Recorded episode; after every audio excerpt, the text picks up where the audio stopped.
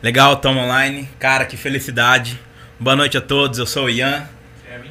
Esse é o Kevin e esse é o nosso primeiro episódio oficial do Porquê Tu é Crente. Legal, né? Porque Tu é Crente então é um projeto que ele vem aí pra realmente somar no reino de Deus. Uh, ele já tem um nome muito sugestivo, já é um nome que provoca reflexão. E é exatamente esse o nosso intuito, então, é provo provocar reflexões bíblicas para você que nos ouve, para você que nos assiste. E também, além disso, uh, mostrar como Deus é relevante na história das pessoas. Mostrar como Deus ele foi e é por meio de coisas que ele já fez na vida de cada um de nós e de outras pessoas. O intuito então do Porquê Tu é Crente é ser uma conversa, a gente trocar ideia, a gente crescer junto. A gente provavelmente vai trazer autoridades no assunto, em algum tipo de assunto, pastores, líderes, etc. Como hoje, hoje a gente tem um líder também pra gente trocar ideia. E, mas também não é só isso. Não é uma palestra, não é um curso, é uma conversa. Não é uma entrevista, o que é importante também, a gente vai lá. É pra ser. Não é pra ser uma entrevista. O intuito então é ser a gente trocar uma ideia, conhecer um pouco mais da história da vida das pessoas e levar o reino de Deus, somar no reino de Deus. A gente vai fazer então isso periodicamente, quinzenalmente a princípio. Uh, vamos fazer ela de, de, várias formas, vamos estar disponíveis em diversas plataformas. YouTube, o, toda a live completa, vamos estar ao vivo, vai ter o nosso canal lá. Uh, vamos estar também em formato de áudio em, em Spotify, Apple Podcast, né, cortes. Cortes, vamos ter um canal só de cortes, onde a gente é, separa pedaços da nossa stream e coloca no, no YouTube só um canal separado para isso com tempos menores, né, mas de assuntos mais afunilados. E eu acho que é isso.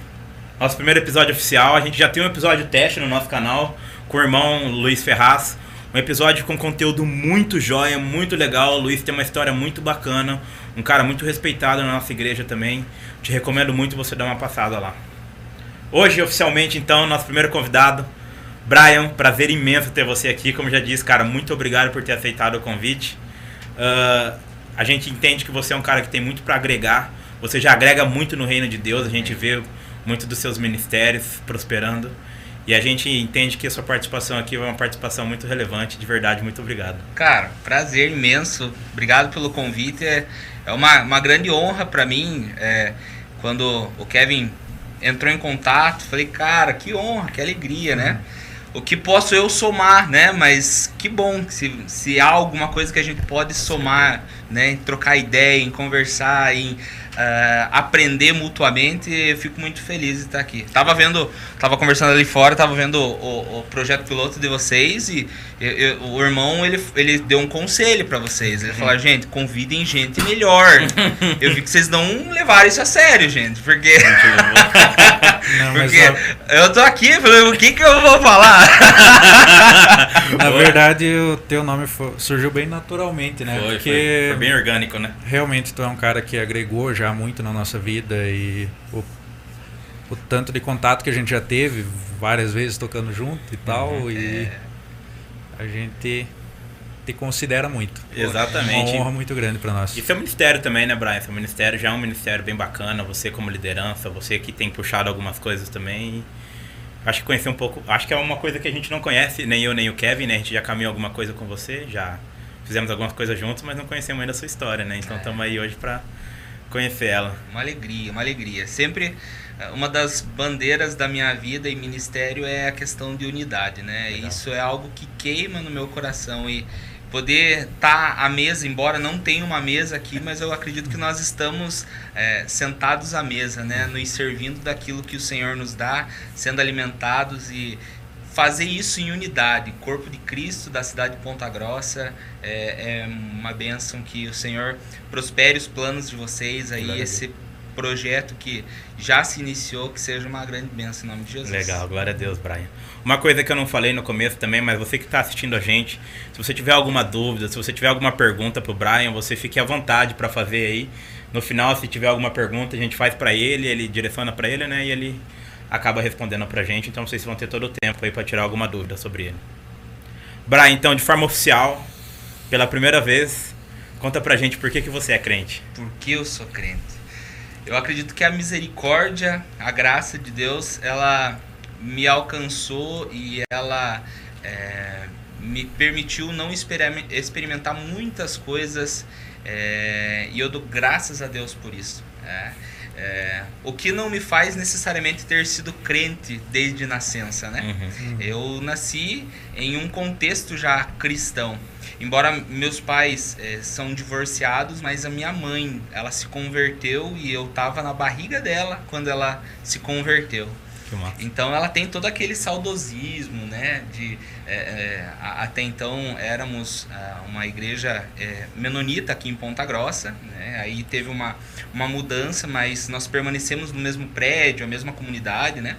Mas ela falava assim do, do, filho que foi o primeiro a ser apresentado na igreja, sabe? Aquela, aquele saudosismo de mãe, aquele orgulho de mãe.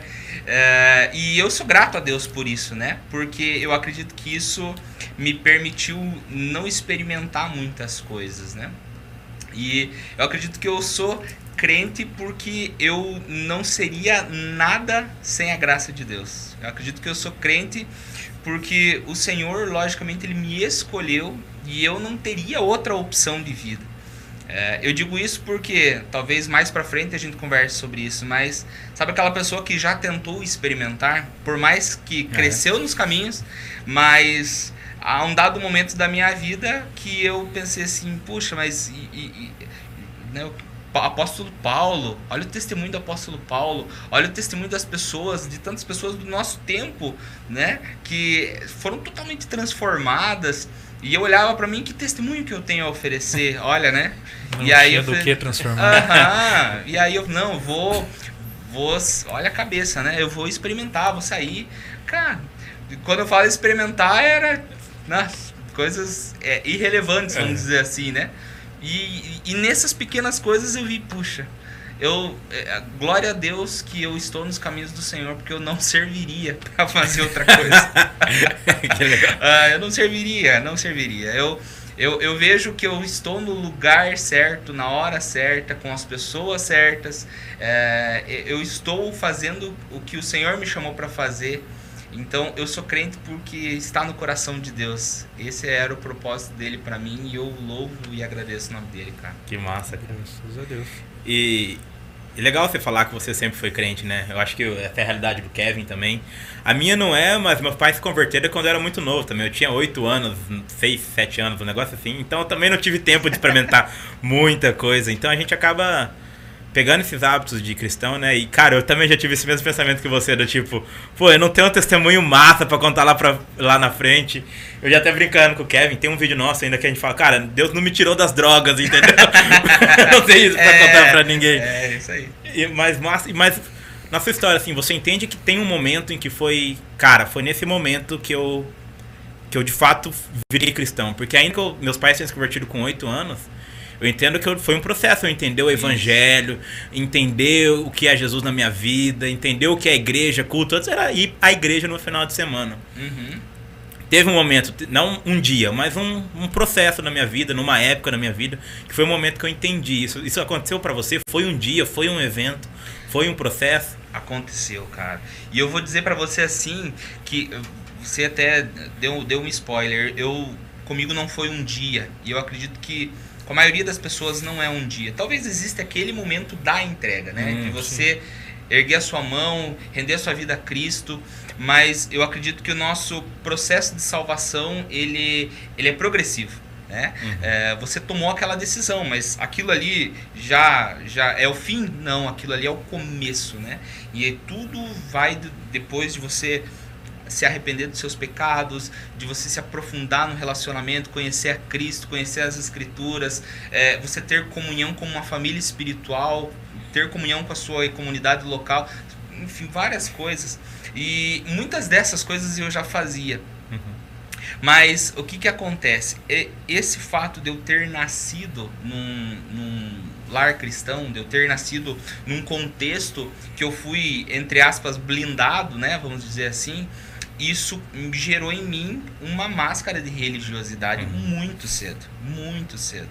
Porque tudo uh, na minha vida assim ela foi acontecendo meio que precoce. Uh, eu acredito que todo todo menino que nasce na igreja já começa a tocar um instrumento, já aprende desde cedo a tocar um instrumento. De repente tão cedo já está ministrando e tal e tal e tal. Está envolvido bastante na tá... cultura da igreja, Exato. né? Porque também é uma cultura, né? Uma cultura, exatamente. E uh, isso é muito bom, muito bom, muito bom. Tanto é que eu falo que uh, uh, pro, o meu ser social, para eu como um, um, cidadão, a igreja ela é algo que me ajudou e me formou de uma maneira assim é, incrível. Uhum. Mas é, o que não é culpa da igreja, e sim minha responsabilidade, é eu começar a me mascarar nessas, nessas questões. Porque o que, que eu entendia? Poxa, mas eu estou ministrando, eu já tocava bateria na época, né? Estou tocando bateria, estou fazendo mas é, eu não tinha uma vida de relacionamento com Deus, né? Eu não tinha. Eu não tinha um, um, um tempo que eu dedicava para ler as Escrituras.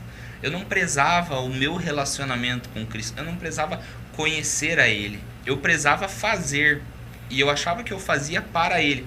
Que na verdade eu estava fazendo para encher, preencher meu tempo, para mostrar ativismo religioso. E realmente se torna uma máscara, né? Porque você está nessa de mostrar para os outros que você é influente, que você faz as coisas e tal, mas.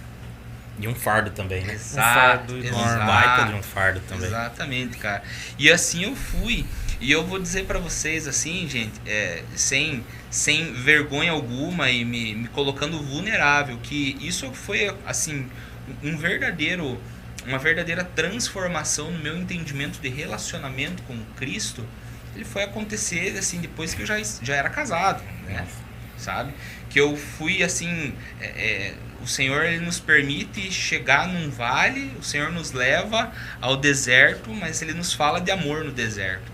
E foi um momento onde realmente é, eu cheguei assim praticamente no fundo do poço com relação às minhas finanças, totalmente irresponsável, sabe? Totalmente o, os frutos que eu apresentava não eram frutos de arrependimento, né? Porque aquilo que eu estava produzindo, eu olhava para mim mesmo e falei: Meu Deus, o que, que eu estou fazendo? E foi ali que eu comecei a experimentar a provisão de Deus, né? Aí eu comecei a ver sobrenatural de Deus, a provisão dele na minha vida, na minha família, na minha casa, de uma forma transformadora. E o amor dele me constrangeu.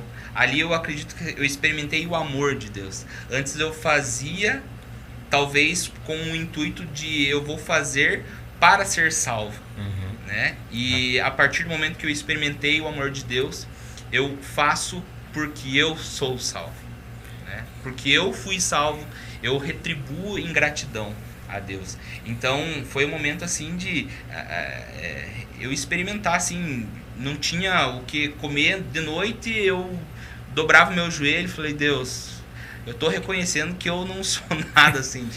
E aí os milagres aconteciam. E aí eu comecei a, a ter esse temor e essa uh, gratidão ao Senhor né, por tudo que ele tem feito na minha vida. E aí, a partir dali, eu comecei a mergulhar na palavra, eu comecei a me envolver. Antes eu tinha um. Eu tinha a, a, a meta e a missão de ser o, o dono oficial da empresa que eu trabalhava, né? Você é o presidente dessa empresa. Ousado. É, é, essa cabeça, né? Não sabe de nada, né? E aí eu, eu, eu tinha essa cabeça muito materialista e foi aí que eu fui me desconstruindo, que eu fui. E, e eu não lembro por um trauma desse tempo. Foi um uhum. período assim difícil, muito difícil. Mas eu não me lembro dessa fase com tristeza. Eu, eu, eu sei que aquela fase foi a fase de libertação da minha vida. Foi a fase que Deus ele me mostrou assim: se eu te der recursos, quanto mais recurso eu te der, mais é para você devolver na obra, devolver para as pessoas que precisam. Então eu comecei a desconstruir muitas coisas na minha cabeça, sabe? É, cara, ali, a partir dali a gente começou a, a, a, crescer, a nos amadurecer, a entender que se Deus nos, nos der é, coisas de, de valor dessa terra que são altos, amém. Se Ele não nos der, amém igual. E a minha gratidão, a minha resposta para Ele vai ser sempre a mesma. Uhum. Né? Mas foi assim, cara, foi na crise. Eu precisei passar por uma crise para eu começar a, a, compreender o amor de Deus e crescer nele.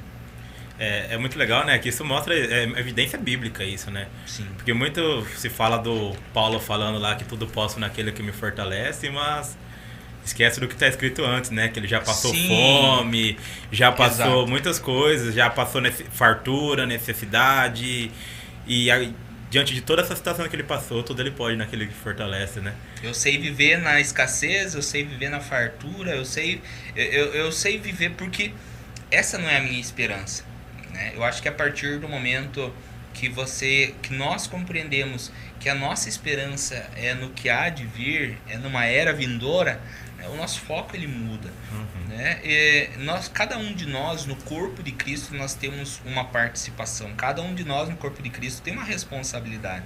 Vai ter responsabilidades no corpo de Cristo que precisam de recursos financeiros. Então Deus ele Não vai usar uma coisa da outra, Exato. né? Só deixa de ser prioridade. Exatamente. Então assim Deus vai, eu acredito assim que Deus eh, ele vai liberar recursos financeiros. É, eu, eu gosto de uma frase, frase que fala assim que Deus ele não investe em necessidades, Deus ele investe em propósitos, né?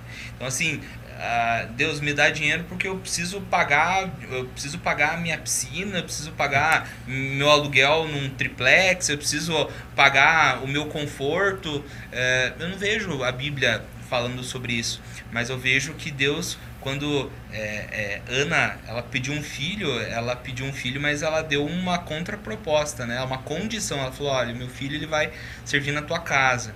E Deus ele queria levantar um profeta, Samuel. Então eu falei: ah, então eu vou dar um filho. Não é para dizer: olha, meu filho, pessoal, tá vendo meu filho? Não. É porque ele queria um profeta. E a oração de Ana se encontrou com essa com esse propósito que Deus tinha de levantar um profeta. Eu acredito isso. Deus levanta inúmeras pessoas, né? E pessoas que vão sim é, ter recursos financeiros, mas não é para acumular, é para é, investir, é para ajudar, é para contribuir no propósito de Deus. Né? Ser canal e não represa, né? Ser canal, exatamente, não represa. E você entende que isso é o é o devolver, é o Deus ele vai te retornar financeiramente, então quando você entende que isso não é para glória própria, né? Não é para satisfação própria, é uma coisa que é para retornar para ele. Exatamente. Eu acho que é, a palavra que eu tenho caminhado para esse ano é um ano, é, para mim é esperança. Né? É, e talvez é, a igreja, em um contexto geral, ela perdeu essa esperança, né? E ela entende que tudo é para agora, tudo é para já, tudo para esse tempo. Então, vamos aproveitar tudo que tem, vamos enriquecer, uhum. vamos. E eu acredito que não. Eu acredito. É, é, é, a palavra de Deus, assim, ela é clara até no sentido de que ele, ele, ele traz recursos, primeiramente, ah, para aqueles que trabalham, né? A palavra de Deus, ela não fala que, é, que o, o nosso sustento ele viria do dinheiro a palavra de Deus ela fala que o nosso sustento viria do suor do nosso trabalho. Então não tem a ver com dinheiro, tem a ver com trabalhar. Tem a ver com trabalhar. E os recursos que vierem, com certeza, são recursos que eles precisam é, ser devolvidos. Nós somos apenas mordomos, né? A uhum. gente não é dono de nada, a gente não é dono nem do ar que a gente respira, a gente não é dono de nenhum ano de vida de nada. Nós não somos donos de nada. Então, quando a gente é, tem esse senso de mordomia, é, eu acredito que tudo que nós fazemos é com mais responsabilidade, logicamente. Né? O fato de você não ser é, rico né, com questões de, de, de, de, dinheiro e tudo mais, não significa que você é, tem que ser irresponsável, muito pelo contrário. Nós vamos dar conta, nós vamos prestar contas. Como mordomos, nós vamos prestar contas de tudo que está sob a nossa administração. Né? A gente tá cuidando até o dono voltar, né? É, exatamente, cuidando de tudo. De é, tudo. O problema é se a gente enterrar o talento, né? Aí é um, é... é um baita de um BO, né? tá louco. É, e você disse que então esse processo foi depois que você casou. Sim, cara, sim. É, quer contar pra gente como é que foi então, que você conheceu a Cíntia, como é que foi tudo isso aí? Então, você já foi conheceram na igreja? O que que foi? Essa é outra, é outra bênção que a igreja nos dá, né? a gente caminha na, na, na igreja, então a gente rede, grupo de adolescentes, grupo de jovens. Então assim, desde desde eu nasci a, a, é, num contexto, a Cintia ela veio um pouquinho depois. Mas a gente eu tenho lembrança assim de relacionamento uh, ali a partir da, da nossa adolescência, né? Então nós nos conhecemos num contexto de igreja. É, foi assim que, que a gente se conheceu. Temos três filhos, né? Temos o Samuel, o Natan e o, e o Vicente.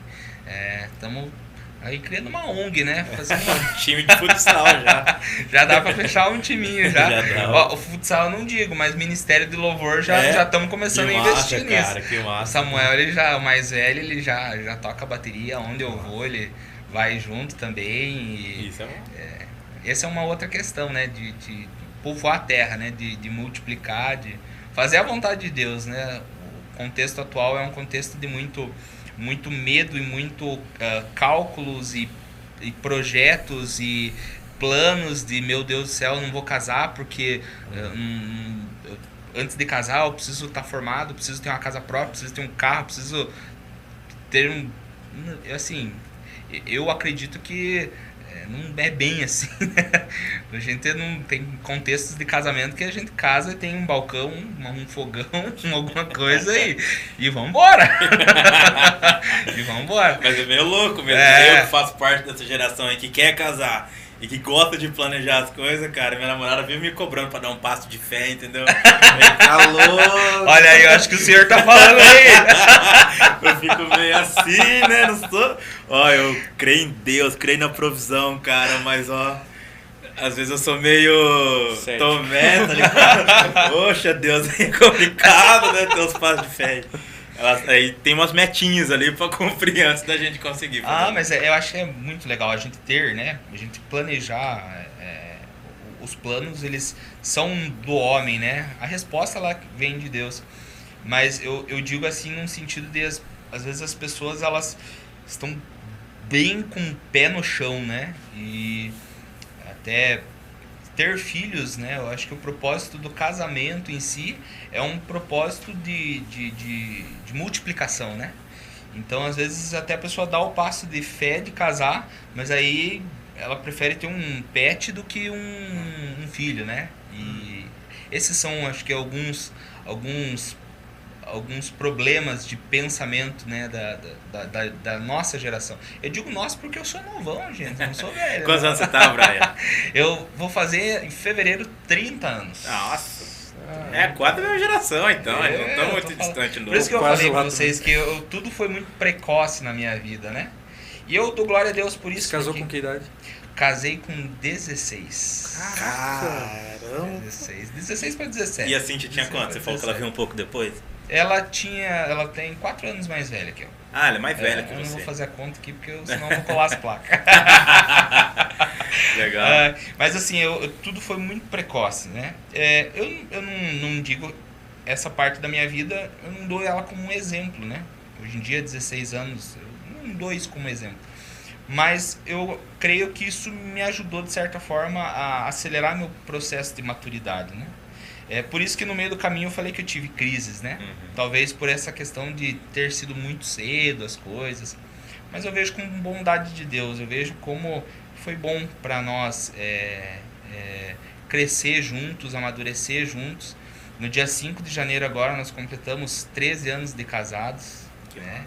E eu falei, ó, nosso, nosso amor ele tá na adolescência, né? Estamos vivendo um amor, um amor adolescente aí, que né? lindo, né? E, cara, é uma, uma benção, assim. Minha família, minha esposa, a gente trabalha junto, ombro a ombro, e ela acompanha junto, vai firme.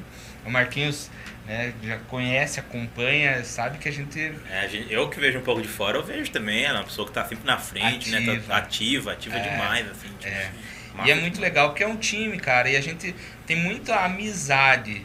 Isso é incrível. É, eu fiz uma, uma música uma vez para ela e é, a música ela começava assim: Quem disse que grandes amizades não podem se transformar num grande amor? É, e essa é a nossa história. A gente era amigo e a gente namorou, casou e estamos juntos há 13 anos e assim, cada vez mais o nosso amor amadurece, né? Uma vez que o amor ele não é um sentimento, o amor é uma decisão, né? Então, uma vez que você decide se casar, você decide ser uma só carne, você aprende a deixar a sua vida, você aprende a deixar suas vontades, as suas e viver pela pessoa, né? Uhum. A palavra de Deus fala que que como Cristo se entregou pela sua igreja, nós também temos esse papel de nos entregar pelas nossas esposas, né? Isso é mútuo, essa questão de você não querer que a sua vontade prevaleça, né? E a gente vive isso e eu sou muito feliz, muito grato, cara. Pelo Tem que que a começar a gente... anotar essas dicas. Pois é, cara, a gente. é legal porque eu e o Kevin, a gente é novo, né? Então a gente tem muita dúvida. Eu também. Tá, então vou falar. a idade. é verdade, tá, vou falar diferente. Eu É que eu Kevin- sou assim, eu, eu falo assim que eu sou igual o carro de prefeitura. Aham. Eu sou bom de ano, mas eu sou ruim de lata. O ano tá legal, tá bem rodado. É, eu tô bem rodado, tô judiado. Tá, vou falar diferente então. A gente não viveu tanta coisa ainda, sabe? Familiar, no questão É. de casar, de ter filho. Então a gente trocou ideia com o Luiz lá, cara. Altos pensamentos sobre criação de filho, muito interessante. Agora trocando ideia com você sobre relacionamento, sobre o casamento. Eu acho que isso é um dos principais nossos objetivos também no Porquê Tu é Crente, né? É, tanto eu como ele, como quem tá assistindo a gente, que não viveu isso ainda, é, O que viveu, que dá tempo de mudar ainda. é, o que. Por que não, Dando pra né? aplicar. É, exatamente. Tá E- vivo ainda, cara. Verdade. É, realmente, então, ver como, como Deus é relevante nisso, como o ensinamento dele ele é aplicável e prático, né? Porque às vezes, é, hoje principalmente, Brian, eu vejo que é muito difícil você falar o homem morre pela mulher e vamos não viver a minha vontade no meu no relacionamento, mas eu vou fazer. Porque eu li um livro que falava exatamente isso que você falou, cara. O relacionamento e o casamento é a ideia de você fazer o outro feliz. Uhum, Então, quando isso é mútuo, a coisa flui, ela anda, ela caminha. uhum. Então, mas é muito difícil você hoje dizer isso, pregar esse tipo de coisa, né? Porque eu vejo que o que o antropocentrismo, né, Sim. o homem no centro de É. tudo, ele tá muito mais intenso, Demais. né? A minha vontade, aquilo que eu quero, a minha liberdade, ninguém pode me dizer o que eu tenho que fazer ou não. Aí as regras começam a acabar ficando cada vez mais soltas, leis cada vez mais é, Relativos. relativas, entendeu? Mais digno de interpretação. E isso é complicado, né? Isso prejudica muito o evangelho também e como a gente pode passar essa mensagem. Total, total. E, e, e- ah, eu vejo até que dentro da igreja, cara, é, canções ou até mesmo pregações que colocam o homem no centro, né? Sim. É, é, precisa olhar mais para Deus e parar de, de puxar assim, sabe, a, a sardinha para Uhum. nós. Ah, porque a Bíblia ela foi escrita para mim. Não, não. A Bíblia, ela de Gênesis Apocalipse, ela aponta para Jesus, é sobre Jesus. Eu, você, nós somos uma fagulhinha, uma, uma poeira na, na história da, da, de Do plano de redenção, Deus, do né? plano de Deus. Então, nós precisamos realmente começar a pensar mais no amor ao próximo, né? Amar ao próximo, amar ao próximo. Esse amor ao próximo começa dentro do nosso teto, começa dentro da nossa casa, com o nosso cônjuge, né? É, é lógico que a, a Bíblia ela nos dá orientações. O homem é o cabeça, a mulher é auxiliadora, mas assim é mútuo, não é uma questão de, de imposição, não é uma questão de machismo, não é, não, porque agora você é, eu sou cabeça da casa, então assim, tudo que eu falar é sagrado, é amém, não é assim, Imagina. não é, é mútuo. É, quando o homem ele entende essa questão de amar a esposa, assim como Cristo uma igreja, cara, é forte, é forte demais. Sim. E a gente precisa ter temor, né? Uhum. Tudo que Deus é, nos traz na sua, na, sua, na sua palavra, né? E uma vez o Marquinhos, inclusive, me falou no começo do meu relacionamento, ah, quando você pensa em decisão dentro do relacionamento, né? A Bíblia realmente instrui a, mulher a entender o homem como um, um, um centro de decisão, um cabeça.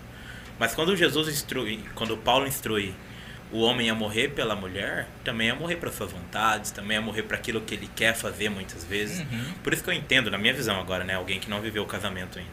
É uma relação mútua, né? Tem que chegar, os dois têm que estar é, puxando a corda para o mesmo lado, né? Não adianta um ficar puxando para um lado e o outro ficar puxando para o outro. Não é uma guerra ideológica de quem é mais importante ou quem deveria estar tá fazendo tal papel. É, é, é os dois caminhando para o mesmo lado, né? Eu vou dizer assim, se você tem esse pensamento antes de entrar no casamento, cara, você vai ganhar um tempo. você vai ganhar um tempo. Isso mútuo, tanto a, a mulher quanto o homem. Porque eu entrei, é, como eu era muito novo e minha esposa era mais velha do que eu, eu fui, eu fui besta. Eu, fui, eu queria medir força, eu queria uh, mostrar que eu era uh, o cabeça da casa. Ah, é horrível, horrível. Aí você tem a, a, um monte de coisas assim que é tudo do ego da gente, né? Não, eu vou citar uns exemplos bem corriqueiros. Natal, onde é que a gente vai passar o Natal? Não, passar com a minha família. Não, com a minha. Ai, gente, que canseira. Eu sou que cabeça. canseira, gente do céu. Não façam isso, é canseira. Hoje em dia, a gente o relacionamento com uh, meu com a minha sogra, com o meu sogro na época, hoje já é falecido, a minha esposa com a, com a minha mãe, cara, é uma benção, é uma benção por quê? Porque hoje a gente entende que isso não é. Uh... Porque liderança não é autoritarismo, né? Não Exatamente. Ser, né? É, é natural, é espontâneo, né? Eu acho que a questão do homem ser a cabeça da casa, eu acho que vem muito mais no matar os BO no peito e proteger a, a mulher. Tipo, cara, se tá faltando comida em casa, a culpa é Provisão. nossa. Uhum. Tipo, não é que toda decisão agora você é a palavra final e pronto. Se tá faltando Deus no seu relacionamento, é, a culpa é sua, porque é uhum. você quem tá puxando essa é corda. É você que vai prestar conta Se teu filho família, ele né? tá longe da, da igreja, se teu filho ele tá longe do, de um, ter um relacionamento com Deus, você também tem responsabilidade, nisso, responsabilidade nisso como homem também. Amar a esposa como Cristo amou a igreja. Cara, em Hebreus lá fala tanto do, de Jesus como sacerdote final e oficial da igreja. Então, tipo, quem puxa o contato entre Deus e as pessoas é ele. Então vai ser o homem que faz esse contato em casa. Então é muito isso. Acho que é muito torto entender isso como como ditadura. Como ditadura, uhum. autoritarismo. E, e, é cultural também, né? Que nem a gente falou, às vezes é, a gente vive uma cultura, viveu uma cultura, né? De, de um homem tendo que ter essa responsabilidade, tendo que ter tendo que puxar essas rédeas aí e a vontade dele prevalecendo sobre tudo, né? Um patriarca, patriarcado.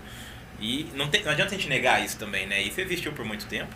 Isso também não é bíblico, né? Sim, também não é sim. é bíblico. E, Brian, me conta como é que é então você é a liderança dos jovens lá na sua igreja. Isso. Cara, como que você passa tudo isso que você viveu para os seus jovens lá como ensinamento? Como que você é, como que um jovem que chega para você e fala, cara, eu quero experimentar isso, nasci na igreja, eu quero experimentar. Como que você usa da sua história para pregar o evangelho lá na sua igreja? Legal. É, eu na minha história, eu não falo tanto a respeito da minha história, mas eu acho que é algo que funciona e funciona bem é uma questão de contextualização, né? Não atualização. Mas uma questão de contextualização. Importante. Né? você contextualizar o assunto que você vai trabalhar. Uh, então eu pego assuntos atuais. É, a maneira como eu, eu, eu funciono bem é, é sempre trazer à luz das escrituras um assunto que está em alta. Né? Eu, é sempre dessa forma. Então, a última, última uh, tema a gente faz geralmente por séries, né? Então tem um mês que nós tratamos um assunto. Então nós falamos a respeito daquele jogo que foi febre. Agora acho que todo mundo parou. Eu nunca joguei, mas o aquele Among Us. Cara, a gente pegou e contextualizou aquilo. Por quê? Porque era uma febre, todo mundo tava falando, falando, falando, falando, falando. Mas o que, que eu vou falar? Vou falar do jogo? Não, eu vou falar que existe um impostor dentro de cada um de nós. É, esse impostor ele milita contra o espírito e, e ele quer matar o nosso espírito por toda a lei. E tantos outros assuntos que falar sobre impostor você tem, cara, uma grande linha para você conseguir falar acerca disso, né? Então, é, geralmente eu trabalho nesse aspecto. A questão de minha história, eu trabalho bastante em questão de, de, de um a um, né? Discipulado. É, de conversa. Porque aí entra muito a experiência. Aí você pode abrir mais a tua vida e contar. Porque eu acredito que o discipulado, ele, ele não é de cima para baixo. O, o discipulado é um relacionamento horizontal, né? Então, a gente se colocar vulnerável como líder, né? E falar assim, cara, minha vida, ela... Você talvez só vê ó, a parte boa, mas você não vê os BO que eu já sofri na vida, né? E você ser vulnerável, você abrir o teu coração e falar como é a sua vida, como foi a sua vida, né? Questões de, poxa, casar com 16 anos, né? muito cedo, mas a gente vai aí a gente vai começando a construir esse assunto. É, é, é com 16? Acredito que não, comigo foi, mas acredito que a gente pode fazer diferente pega as histórias boas, pega, pega os acertos, mas pega os erros, constrói tudo isso e, e, e, e, tudo contextualizando com o que a Bíblia nos, nos ensina, né, cara? É, que a, nossa história é isso, né, cara?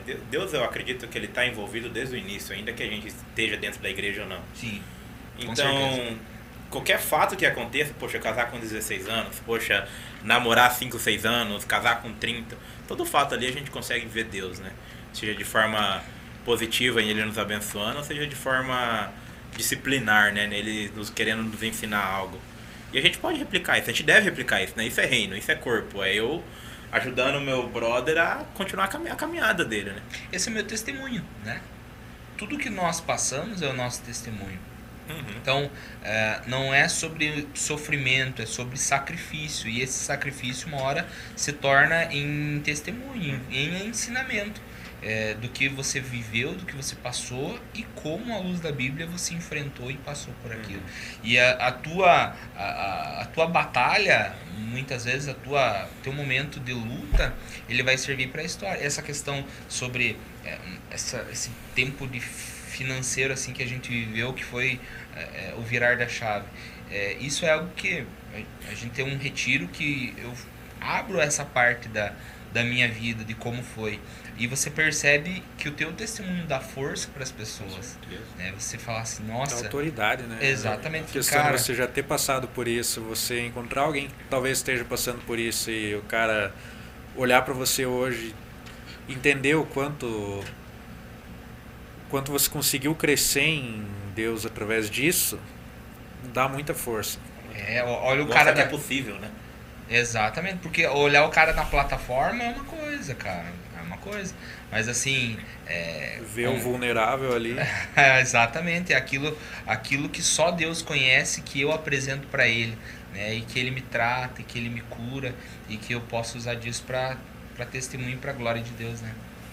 E como que você vê hoje o jovem na igreja, então, olhando para isso, finalmente nem o Kevin falou da vulnerabilidade.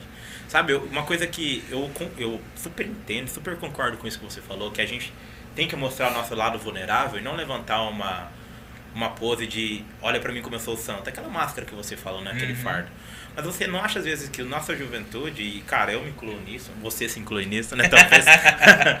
se mostra vulnerável demais, sensível demais às vezes é que essa vulnerabilidade é uma vulnerabilidade sem propósito, né? Ela é uma geração que levanta muito problema, mas pouca solução, né? Então, é, você ser vulnerável dessa forma, é, eu acho que o lado positivo da vulnerabilidade é você abrir o teu coração como um testemunho, mas contar o que Deus fez. Uhum. Olha, eu passei por isso, mas Deus fez isso. Então, é contar sobre a, a, uma história de misericórdia de Deus. Agora, realmente você se mostrar fraco, se mostrar, é, como, como Paulo fala, é levado como vento, é levado por qualquer vento, é levado por qualquer é, circunstância, é, isso, infelizmente, eu vejo como uma falta de profundidade, né? É, é uma, é uma, uma geração que talvez nunca teve tanto acesso à informação cristã, mas por outro lado ela não consegue se aprofundar em nada. Então ela tem tudo à disposição, mas ela não consegue ser profunda em nada. É, é um, é um pires, né? É um pato, né? É. é. que não nada, não voa e nem anda então, direito. faz nada, não faz nada. E, e, e cara, é, é, esse é o grande problema de ser multiforme, né? de, da, dessa geração que multiforme, que faz tudo, a geração de multitelas, que faz várias coisas ao mesmo tempo, mas não faz nada direito, né? E, e eu acredito que o, o problema talvez sempre vai ser se resumido em obedecer a, a, a, Deus, a ler, a conhecer a palavra, a conhecer o contexto da Bíblia, de Gênesis Apocalipse, sobre o que fala. E, e é tão básico, mas é tão necessário a gente bater nessa tecla. Leia a Bíblia, ore, sabe? Tenha esse teu relacionamento, tenha esse teu tempo. Pode jogar videogame, pode é, assistir YouTube, pode ter um tempo de entretenimento, claro que você pode. Deve, às vezes. Né? Deve, mas é, se a gente colocar na ponta da balança o que nós estamos amando, o que nós estamos tendo mais prazer, o que nos alegra mais em fazer. É, e, e se você pergunta, e eu não preciso tirar a resposta deles, mas você vê no olho deles assim que o TikTok às vezes ele vai brilhar muito mais do que do que a mensagem de sábado, a mensagem, a mensagem de domingo sabe? Eu acho que a gente precisa voltar às escrituras, a gente precisa é, ter prazer em conhecer a Deus, em mergulhar, sabe? Eu acredito que é, a, a tecnologia, as mídias sociais, elas tornaram essa geração vulnerável, porque ela é uma geração egocêntrica, que ela precisa de curtida, ela precisa que as pessoas. De autoestima é, elevada. Exatamente, exatamente. E quando você olha para a história, é uma geração que acha que sofrimento é umas coisas tão pequenas, né? Nossa, eu tô sofrendo na minha vida. Você fala, cara, você não lê a Bíblia, então você não vê o sofrimento que Paulo escreveu e fez tudo já e foi falava preso, assim, já foi açoitado. Exatamente. É. alegre e Paulo falava assim, alegrem-se, alegrem-se. E o contexto de Paulo era numa prisão. E eu acho que é. E Paulo subiu muito o sarrafo, né? Do que é sofrimento também, né? Porque... Mas eu acho que a gente precisa pegar ele assim como, como a nossa referência, né? A gente Sim. precisa. Ele subiu o sarrafo, então a gente vai. Tem que acompanhar, é, né, cara? Acompanha, acompanha, exatamente. Com o nosso contexto de, de viver o evangelho, ele é, é bem mais flexível do que era na, na época, né? E... mais atualizado. É. Exatamente. A gente deveria conseguir chegar no mínimo mais longe, né? Pela facilidade que a gente tem. Mas a gente pode. Pois é, poderia, é isso que eu falei. É, a gente. É, é, se, se essa gera. Ainda dá tempo.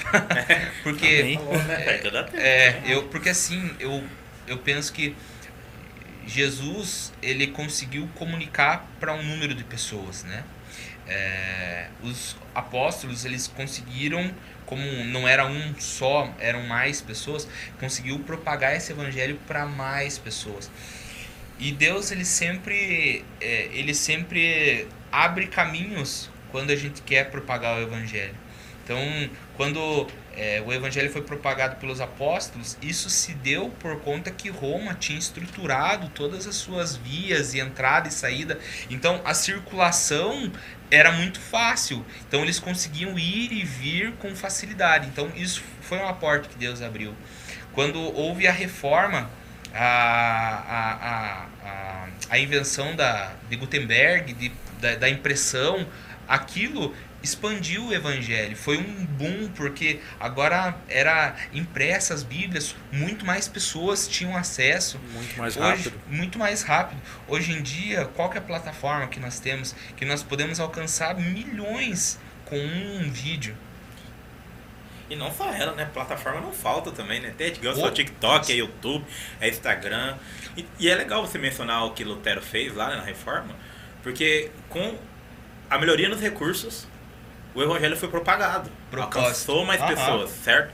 Mas hoje o recurso continua melhorando, você concorda comigo? Mas parece que a curva começou a cair.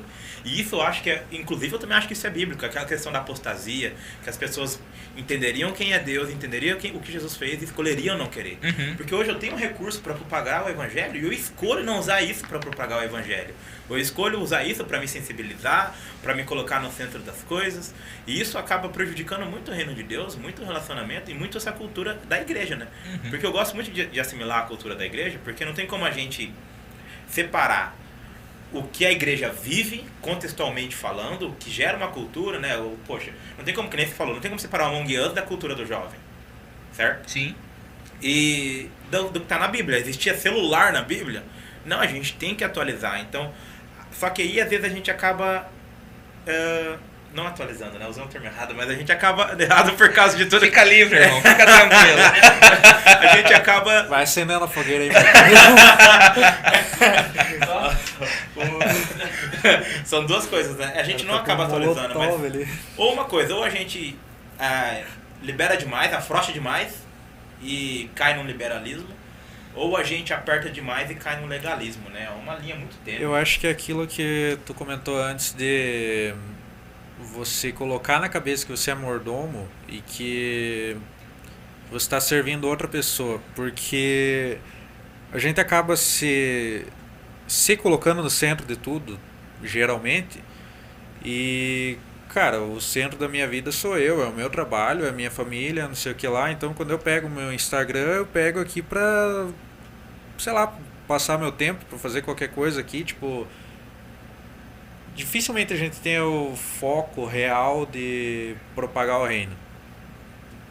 De expandir. Dificilmente. Quando a gente é, cai dentro de uma rotina que, por exemplo, eu tenho que ir na igreja já que eu vou ter que ir na igreja, vamos utilizar isso pro propósito do reino, né? Uhum. Mas de forma de forma intencional, cara, eu troquei uma ideia uma vez com um missionário que ele falou muito isso, de intencionismo. A gente fazer as coisas de forma intencional pro reino, né? É eu separar um tempo de forma intencional e querer fazer isso exatamente para propagar o reino. Eu acho que isso é muito difícil. Cara, essa semana eu tava lendo é, Paulo. Eu, só, falando... Tá com frio? Não, não. Não, tá de boa? boa tá tranquilo. com frio de novo no semana. Tinha vez, cara, esse ar esfria pra caramba, mas beleza. Mano. Ah, é. Não, mas se quiser baixar, pode Não, baixar, tá tranquilo, tá tranquilo. É, Paulo, ele, ele, ele falando que. É, eu acho que foi em Atos que eu li, e ele falava que ele buscava sempre um ponto de contato com as pessoas que ele estava se comunicando. Paulo era uma pessoa hiper é, inteligente na sua maneira de, de conversar e, e ele, ele sempre buscava esse ponto de contato. E qual que é o ponto de contato da nossa geração? A gente precisa entender qual é o ponto. E tudo que nós fizermos tem que ser intencional. Sim. Paulo, ele era intencional em tudo que ele fazia, sabe? Ele não mandou Timóteo se ser circuncidado porque ele queria que, porque ele achava que Timóteo não seria salvo se ele não fosse circuncidado. Não era esse o propósito. Ele só queria um ponto de contato. Então assim, como que a gente vai ser ouvido lá? A gente vai ser ouvido se for circuncidado. Então, para honra, para glória de Deus, vai, faz e seja intencional. E eu acredito que é isso, nós precisamos assim entender a cultura, porque Timóteo ele foi circuncidado por uma questão de cultura, não por uma questão de salvação. Ele só queria um ponto de contato para anunciar o evangelho, né? E eu acredito que hoje a nossa ferramenta assim mais do que evidente são as mídias sociais, são as plataformas digitais. É, nós tivemos a grande e excelente experiência. Eu, eu digo assim que 2020 foi um ano assim meio que sabático assim, né? Foi um ano de descansar a terra, foi um ano diferente, mas psicologicamente a, a, a como assim a cabeça da gente ela teve que se refazer. A gente não tinha estrutura de culto online, a gente nunca mexeu com isso. Em 15 dias a gente teve que, assim, nossa, fazer 50 anos em 5 do Juscelino Kubitschek. Tanta coisa, cara. Tanta coisa. O primeiro culto que a gente fez foi no Facebook. A gente não sabia que, é, assim, a gente colocou o celular de pé, iniciou a transmissão e daí virou, assim, o celular, sabe? A gente não sabia que a câmera não ia virar. De repente, quem tava assistindo na, na televisão, no computador, assistindo assim. E, cara, a gente precisou é mexer o doce. Mas até nisso eu vejo o propósito de Deus, cara. Porque se não fosse acontecer o que aconteceu em 2020, até hoje a gente não ia estar tá nisso. E hoje, no nosso caso, a gente pensa que quando, uh, se tudo, se Deus permitir que tudo volte ao normal, eu não sei qual é a vontade de Deus, mas se Ele permitir que a gente vai voltar a se abraçar, eu tenho esperança que a gente vai voltar a se abraçar, a gente vai poder voltar a ter esse, essa proximidade. Mas, cara, se não fosse isso ter acontecido, nós não teríamos culto online. E a gente já falou lá na igreja que quando tudo voltar ao normal, os cultos online vão permanecer. Porque a gente alcança, cara, a gente como a gente alcança pessoas que a gente nunca imaginaria encontrar e alcançar. Então, é, é, eu entendo perfeitamente que é plano de Deus um tempo de, de, de crise, mas um tempo onde Deus abre as portas. Abre portas para que podcasts sejam é, propagados através de vídeos, através de Instagram, live stream, né? de Instagram. live stream, através de tantas ferramentas. Mas eu acho é essa questão, cara, de você ser intencional. Ah, mas uh, uma menina, é, o meu, meu lance é fazer, tipo, sei lá, é fazer coisa de maquiagem, por exemplo. Tá bom, pode fazer, mas assim, encontre um ponto de contato. O que, que eu posso falar do evangelho através daquilo que eu estou fazendo? É porque falar do evangelho não é de plataforma. Falar do evangelho, se você é um médico, você tem que encontrar um ponto de, de contato, de falar do evangelho na medicina. Se você é um vendedor, encontrar um ponto de contato de falar do evangelho através de ser vendedor. Tudo, tudo, tudo, tudo, todas as ferramentas. Mas especificamente a gente falando de mídias sociais, a gente precisa ser intencional criar coisas que vão é, atrair a, a, atenção, né? Jesus ele atraía a atenção das pessoas. Em primeiro lugar, ele fazia o milagre. Aí juntava a multidão, falava: "Ah, que legal que você juntou a multidão. Agora eu vou falar o realmente tá agora, agora eu vou falar ideia, né? realmente o que, que eu quero fazer uhum. né? e a gente precisa disso ter esse, esse chamariz mas para falar realmente para que a gente veio né uhum. e você é um cara que viveu a igreja por muito tempo eu também não muito é tempos parecidos eu quero de novo mas você não acha que caracteriza muito o fato de nós, como igreja, ser uma igreja, ser, sermos uma instituição muito reativa? Por exemplo, essa onda das mídias sociais já vem acontecendo faz muito tempo. Tem, cara, a televisão já está migrando para isso. Eu assisto, por exemplo, o jogo do Palmeiras no YouTube, uhum. no, no canal oficial do SBT na Libertadores, por exemplo. E essa é uma onda que já está sendo surfada faz muito tempo. Quando dá o BO que a gente mira. Exatamente. E, a, e isso não é só na, nas mídias sociais, entende? Por exemplo, quando dá o BO da baleia azul, é que a gente reage a isso. Você não acha que às vezes a gente está um pouco atrasado culturalmente, a igreja também? Talvez. Ah, a gente pode citar N motivos, né? Mas não sei se você já parou para refletir sobre isso. Cara, é um ponto de reflexão, cara. Eu nunca pensei sobre isso, mas o fato é que eu não sei se é a igreja ou é uma cultura brasileira de ser reativo, mas eu acredito que tem esse lance, tem esse lance. Eu nunca parei para aprofundar e eu acredito que você realmente tem razão. É, a gente em diversas áreas a gente é, acaba sendo só reativo. em vez de a gente cortar a raiz, a gente fica podando os galhos, entendeu? Ah, mas isso é verdade. Isso aí, o tratar realmente é, aí você falou numa questão, que se você falar a respeito de ficar é, tratando pecadinhos, pecadinhos, pecadinhos, é, se você vai na fonte, se você vai na raiz, aí você mata o, o problema, é. né? É igual, é igual você falou, cara, é perfeito. Vamos parar de falar de fazer isso para ser salvo, não. Entende que você faz porque você é salvo. Exatamente. Né? É uma questão de inverter o valor, né? Ah, pode fazer isso, pode fazer aquilo. Cara, vamos trocar ideia o problema é que o ponto onde o legalismo se torna amor é muito pessoal, acho que na vida de cada um, né? É muito uma questão que você não tem como botar na cabeça de alguém assim, cara. Não é porque você é legal, porque você toca na igreja que você é salvo, ou porque você foi na igreja a vida inteira e se batizou. É outra coisa que te salva, cara. É de cima para pra baixo. É, cara, vocês levantarem essa bola, eu acredito que é muito de Deus, assim, porque essa semana mesmo eu tô na minha cabeça assim fervilhando, cara. E, e, e realmente com muito temor falando para Deus assim, Deus, é, me dá esse equilíbrio, me dá essa sabedoria, me dá assim esse coração de compreender realmente é, essa divisão entre, entre liberdade e testemunho, sabe?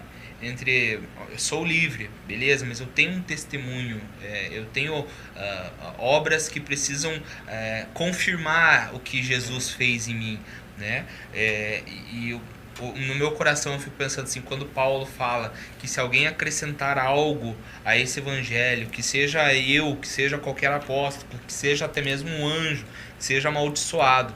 E cara, quando eu ouvi isso essa semana em Gálatas, eu fiquei assim muito temeroso em pensar assim, Deus, não me permita colocar nenhum jugo sobre as pessoas que eu cuido, um jugo que elas não conseguem é, é, carregar. Né? Então é, é um temor que eu tenho hoje no meu coração como líder. Eu não quero é, colocar um, um, fardo que Jesus já tirou, né? Mas ao mesmo tempo eu quero continuar falando sobre santidade imprescindível. Eu quero continuar falando que essa salvação, essa graça que nos alcança, ela produz em nós uma gratidão tamanha que nós fazemos porque nós somos salvos. Nós fazemos porque nós temos a alegria da salvação, a certeza de que nós não poderíamos fazer nada. Não e, e, a lei ela mostra, por isso que a lei é boa, porque ela mostra como nós não conseguimos fazer. Justamente. E como a graça de Deus, o Nossa. amor de Deus nos alcança. Como é complicado linkar a lei com nossa realidade para muitas vezes, né? Uhum. Não pra gente, eu acho pra gente entender, chega um ponto de maturidade cristã que a gente entende, né? Mas você, eu acho, eu tenho muita dificuldade em explicar para alguém que não entende isso, a diferença entre lei e graça, como a lei ela é importante e tem um valor primordial para mostrar como a gente é, é depravado, corrupto, como a gente está longe de Deus. Mas até a pessoa entender, ah, então eu, não, eu posso ou não posso comer porco? Ah, eu tenho ou não tenho que guardar o sábado. Ah, eu tenho, entendeu? São coisas que é muito complicado para mim. Não sei se para você é também assim. Para explicar, se fala? Pra explicar, pra, não, não para explicar, porque explicar a gente explica essas palavras, né? Para fazer entender. Para fazer entender, cara. Nossa, eu vejo muita dificuldade para fazer entender mesmo essa diferença, sabe? Sim, é, a, a, a lei ela tem um, um grande valor moral para nós, né? Porque, como eu falei, a, a, aquilo que eu fui formado como pessoa, a igreja e, e, diretamente Cristo me ajudou, a lei me ajudou nesse sentido de você ser uma pessoa que, que moralmente é uma, um bom cidadão. Caráter mesmo. Né? Um caráter, exatamente. Então ajuda, com certeza ajuda. Mas é, não é o batismo que te salva. Não é. Mas explica pra pessoa que ela tem que batizar. É... Puxa, esses paradoxos aí são complicados. Cara, o batismo não salva. Mas então Pra que, que eu vou batizar, né? Fala, cara, Testemunho. Testemunha, Testemunha. pra você mostrar, cara, que você aceitou publicamente e tal, mas. Eu, eu tenho essa dificuldade de fazer as pessoas entenderem, sabe? É, é, é gratidão. Acho... É, é, gratidão e você ter testemunho. Pessoas que questionam a questão de, de, de, de generosidade na igreja, de ah, por que, que eu tenho que fazer isso? Se a dízimo. lei. Ah, dízimo, é. falar, né? Ah, mas é Velho Testamento, dízimo. Tá, Velho Testamento, lei? É lei. Mas e Abraão com Melquisedeque? Pois é. Abraão é. vivia na lei ou vivia na graça? Não. Abraão, Moisés, que a lei veio lá em Moisés, veio. Mas e a gratidão de Abraão de, de dar a Melquisedeque? Caim e Abel. Exatamente. Antes da lei. Antes, muito Entendeu? Antes então, assim, as pessoas elas querem focar muito nisso. Mas elas não entendem que a, a, o Senhor ele alcançou Abraão. Abraão, no seu caráter, na sua moral, é uma pessoa que teve muitos tropeços, muitos erros. Mas Deus não escolheu Abraão porque ele era bonito, porque ele era alguma coisa. Não, Deus escolheu ele porque a graça alcançou, o amor alcançou. Eu acho que a gente é culturalmente talvez muito acostumado com esse negócio de ter que ter algum alguém apontando assim, você não pode fazer isso, você não pode fazer aquilo, você até pode fazer isso, mas não é bom. Vai, esse tipo de coisa. Cara, a gente tem que lidar muito com esse negócio. Ah, posso escutar música do mundo, posso tomar um gole de cerveja, posso tomar não sei o que, posso. Cara, concentra no que foi mandado fazer e não no que Cara, talvez deposita, permita ou não. É, deposita energia naquilo que vai somar, né? Para de querer subtrair um pouquinho para poder somar um pouquinho. Uhum. Né? Vamos investir energia no que soma, cara. Vamos, cara, vamos, sei lá, vamos fazer uma vigília de ah, parece muito crente agora, né? Mas sei lá, vamos fazer um projeto social, vamos entregar comida, vamos pregar na. sei lá, entendeu? Pra que, que eu tenho que ficar trocando ideia sobre bebida alcoólica? Você pode amar o próximo? Né? Você pode amar o próximo? Então, assim, é, é no amor que nós vamos pautar a nossa vida. O que pode, o que não pode, é, depende se eu vou escandalizar o meu irmão, depende se eu vou é, causar nele algum motivo de tropeço. Se eu vou causar qualquer tipo, isso, bebida alcoólica, ou qualquer coisa que cause escândalo no meu irmão, por que, que eu vou fazer? Às vezes até um assunto que não, não é polêmico, mas qualquer assunto que vai que não fere a, a, a, minha, a minha consciência com Deus, coisas que não são depravadas, mas, puxa, eu vou ferir uma pessoa, sabe? Eu, ouvi uma, uma história de uma vez de um pastor que ele foi, assim, num retiro pregado e calção. E aquilo causou na irmã, assim, tipo, nossa, meu Deus, entendeu? É, ele podia subir pra falar, é, mas onde que tá escrito que eu não posso? Cara, se ele não amasse o próximo como a ele mesmo, ele pode fazer o que ele quiser, cara. Ele pode. Mas assim, o amor dele pela pessoa, falou assim, tudo bem, eu vou colocar um, uma calça, eu. Amém, amém. Mas assim, pra, pro preletor, pro pastor, tá tudo certo, entendeu? Porque o prazer dele, a alegria dele não tá se ele tá de calção, se ele tá de calça. Não tá se ele tá de terno, se ele tá de camiseta. Tá em que ele foi salvo. E essa salvação, ela produz nele amor por pelo próximo e cara, tudo que for necessário fazer, tudo que eu conseguir um ponto de contato com aquele que precisa ser salvo e que não fere aquilo que Deus me chamou para fazer, cara, vamos fazer, vamos fazer. Essa questão de crescer dentro da igreja, eu tive uma história assim também. E, cara, eu percebo que a gente vai nesse ponto, assim, de. Até chegar esse momento que. onde Deus chama de fato a gente, a gente de fato se converte. Acho que nesse ponto a gente consegue amar mais as pessoas, a gente consegue compreender mais e consegue. Como é que se fala? Perdi. Empatia, ter um é, porque antes disso, cara, era aquela coisa assim, tipo, fulano é pior do que eu. Eu mereço ser salvo, ele não. Ele tem que se converter, ele é o caco, ele não sei o que e beleza. Cara, depois que você passa desse ponto, você, ó, que você enxerga a lei como de fato um espelho que te mostra quem de fato você é, você olha assim, cara, eu sou tão ruim quanto ele graças a Deus que me salvou, vamos tentar salvar ele também ali. eu, eu falo pro Kevin, cara, parece que cada vez que eu fico mais crente, eu percebo que eu sou pior, sabe? Quanto mais crente eu fico, pior eu fico, porque é. tá louco, cara. Você... Quem, quem nasce num, num contexto, num contexto é, assim, desde, desde o nascimento, que não experimentou muitas coisas, ele tem essa tendência do legalismo, assim, sim, né? Tem essa sim. tendência de. Até porque é ensinado também, é, né? Ah, ó, não vai xingar a menininha e, lá, cara, eu, porque eu, eu, não eu é raro tu ver gente de no, 80, 90 anos com esse mesmo pensamento, cara. Tipo, já vi, cara, ah, o que, que esse cara tá fazendo aí na igreja? Tem que tirar daqui, ó, com os braços tudo pintado, tudo cheio de tatuagem, não sei o que, isso é mau testemunho, não sei o que, tem que expulsar, cara. Sabe, e eu vejo muita gente também que deixa de ir em igreja, e pode ser uma muleta pra. Ah, mas ele não merece estar lá. Esse pastor aí, cara, ele tem esse problema, esse problema. Cara, e coisa. banal, sabe? Não é uma coisa que faz o pastor ser um. um. um tá, estar na iniquidade, sabe? É um cara que tem erros também. Ah, mas aquele pastor tem esse problema. Ah, mas aquele cara do louvor tem aquele problema. E não por isso não tem que estar tá lá e eu não vou na igreja. Poxa, falou esse negócio, eu volto naquela questão da geração, né? Qual que é o problema dessa geração? E isso me faz lembrar esse teu exemplo que essa geração ela hum, é, tem dificuldade em honrar. Essa, essa geração ela tem essa dificuldade porque como vem tudo muito fácil então as pessoas a, a, existe uma dificuldade de gratidão e de honra também e um exemplo para isso que eu gravou é que assim se você, por exemplo, é parado numa, numa blitz e o policial ele pede os teus documentos. É, você por um acaso vai falar antes de dar os teus documentos pro policial, vai falar para ele, mas espera aí, você paga direito as tuas contas? Você, como é, você é marido de uma mulher só? Você, como é que é? Como é que é a tua história? Antes de eu dar meu documento para você, como é que é a tua vida? Tem moral para me pedir o meu documento? É, alguma vez a gente faz isso? Não. Por quê? Porque ele é uma autoridade.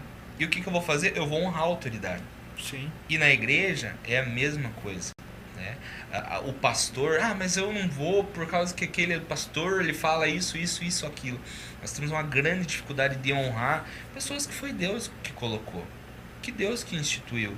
E que se estão fazendo algo errado, não sou eu que vou julgar. É, provavelmente essa pessoa ela está sendo pastoreada, acompanhada por alguém. Isso não cabe a mim. Né? Mas o que, que acontece? O nosso egocentrismo ele nos leva a estar numa igreja porque eu quero estar ali não para servir, eu quero ser estar ali para ser servido.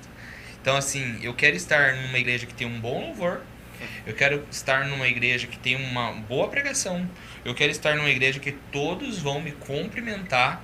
Tem que ter um estacionamento legal também, tem que deixar um o carro na rua não dá. Tem que ter um bebedouro, tem que ter, um tem que ter estrutura. Tem que ter alguém para cuidar ser, das minhas crianças, é, porque tem que ter bagunça. tudo, exatamente.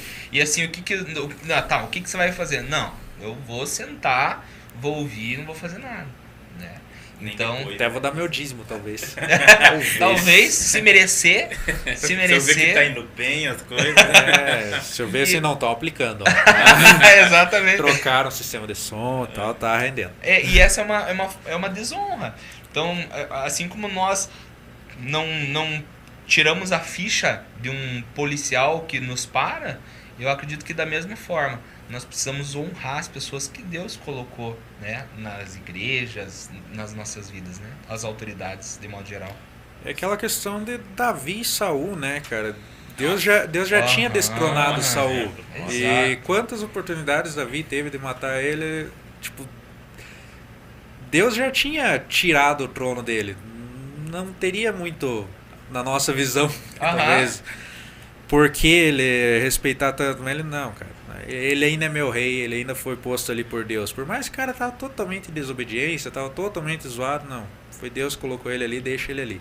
É, Deus resolve, né? É, Deus resolve, exatamente. Deus resolve, exatamente, cara. Perfeito, perfeito exemplo. Ótimo exemplo mesmo. Show de bola, Brian. E uma coisa que eu vejo muito é um cara envolvido em muita coisa, né? Ministério, em movimento e etc. Quer contar um pouco pra gente aí? Do que, que você está tanto envolvido aí, você, sua família, a Cíntia também está envolvida em bastante coisa? Cara, a gente gosta de se envolver, assim. Como eu falei no começo, é, a gente tem um olhar bem para fora da nossa comunidade, assim, e a gente faz isso com muito amor. A gente gosta de se envolver com outras pessoas, com essa bandeira de unidade, mas hoje em dia é, a parte de, de, de louvor é algo que eu gosto, que eu estou presente, que eu faço, que a gente. É, é, o Senhor tem nos, nos chamado para estar em alguns lugares, ministrando também louvor. Os jovens, os adolescentes da nossa comunidade, nós cuidamos deles também. Uh, e aí, essa questão do projeto de unidade, que é o Biwan, né, que nós estamos tendo um tempo focado e voltado para líderes e pastores de jovens e adolescentes. Né? O nosso propósito com o Biwan é um projeto interdenominacional né? Não é sobre uma igreja, mas é sobre uh, a noiva de Cristo aqui em Ponta Grossa. O nome é bem sugestivo, né? É, exatamente, exatamente. E aí o nosso propósito é sentar, é a aliança que nós. Na verdade, sim, eu falo assim, o nome que for, para mim, ó. O que eu quero é estar junto de pessoas, é, é, conversar e, e experimentar. Vou, acho que eu não falei pro Marquinhos uma vez, mas eu preciso estar com pessoas que são um contraponto do que eu sou. E desde que eu conheci vocês, a cristianismo, uma coisa que eu falei para minha esposa e para quem tá do meu lado, falei que é, pessoas é, caprichosas e que pensam com excelência na questão organizacional. Eu sou meio bagunçadão, assim, sabe? Eu sou meio é, é muito. É, acho que esse meu lado sanguíneo e de se movimentar e de se mexer. E assim, eu deixo, eu peco nesses detalhes, nessas coisas. Que são importantes. Né? Que são, que são muito importantes. E aí, desde que eu conheci vocês, que eu fui, que eu entrei lá, em todos os detalhezinhos, falei, nossa, eles são caprichosos, como é bom isso. Então você vê, é uma coisa que a gente vai pegando. Eu não tenho isso. E eu não tenho porquê eu querer produzir isso agora nessa caminhada. Não, agora, porque eu fui lá na cristianismo, eu vi que eles são organizados assim, eu preciso ser dessa forma. E eu vou. Não, assim, lógico, eu preciso ter um mínimo de senso de é. organização. De Mas eu digo assim, detalhe, sabe aquela. Sabe o, o, detalhe, a cereja do bolo? Por que, que eu vou querer ser assim se eu tenho irmãos que são assim? Por essência. Vamos agregar, né? É. Vamos agregar. É seu corpo, né? Exato. Puxa, eu tenho, tenho uma igreja que eles têm um senso missional muito forte.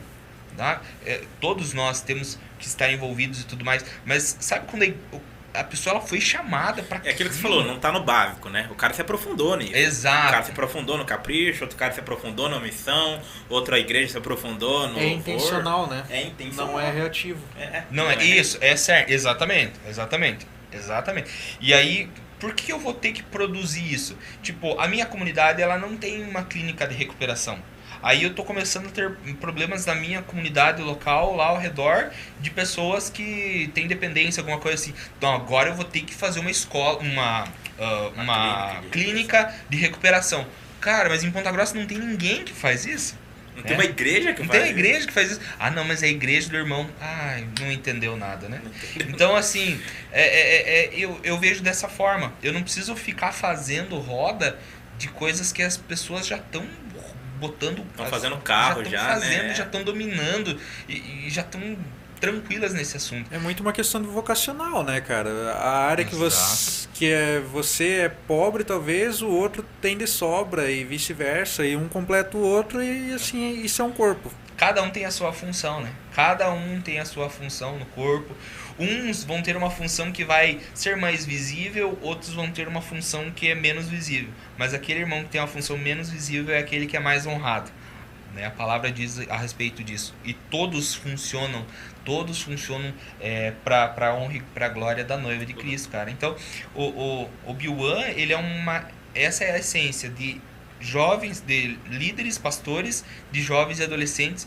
E a nossa intenção não é entrar em nenhuma diferença doutrinária, né? Mas é falar daquilo que é essencial. Né? É, há uma frase que fala que naquilo que é essencial, unidade. Naquilo que não é essencial, tolerância. Mas em tudo, amor.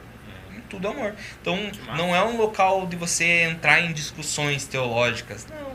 É um lugar de você falar daquilo que é o cerne da fé cristã. O que é o cerne da fé cristã? Sobre o que, que todas, o, que, que comunica com todas as comunidades é sobre isso que a gente vai falar.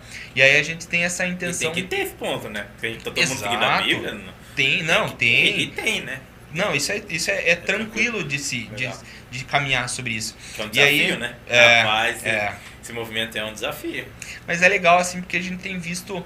É, é, assim, o crescimento reunião após reunião, né? Nós temos visto como as pessoas têm aderido isso. É, eu acredito que talvez por entender o cerne, que, poxa, realmente eles não estão querendo é, converter pessoas. O nosso intuito não é converter, nosso intuito não é convencer sobre doutrinas, não, não é isso. Mas é realmente promover esse, esse network, essa conexão. Então nós temos esse sistema de mesa e sempre o intuito é a gente faz várias mesas e o intuito é tipo misturar pessoa chegou, sentou, legal. Agora sai do teu lugar, a gente pede para que você vá até uma mesa que você não conhece ninguém.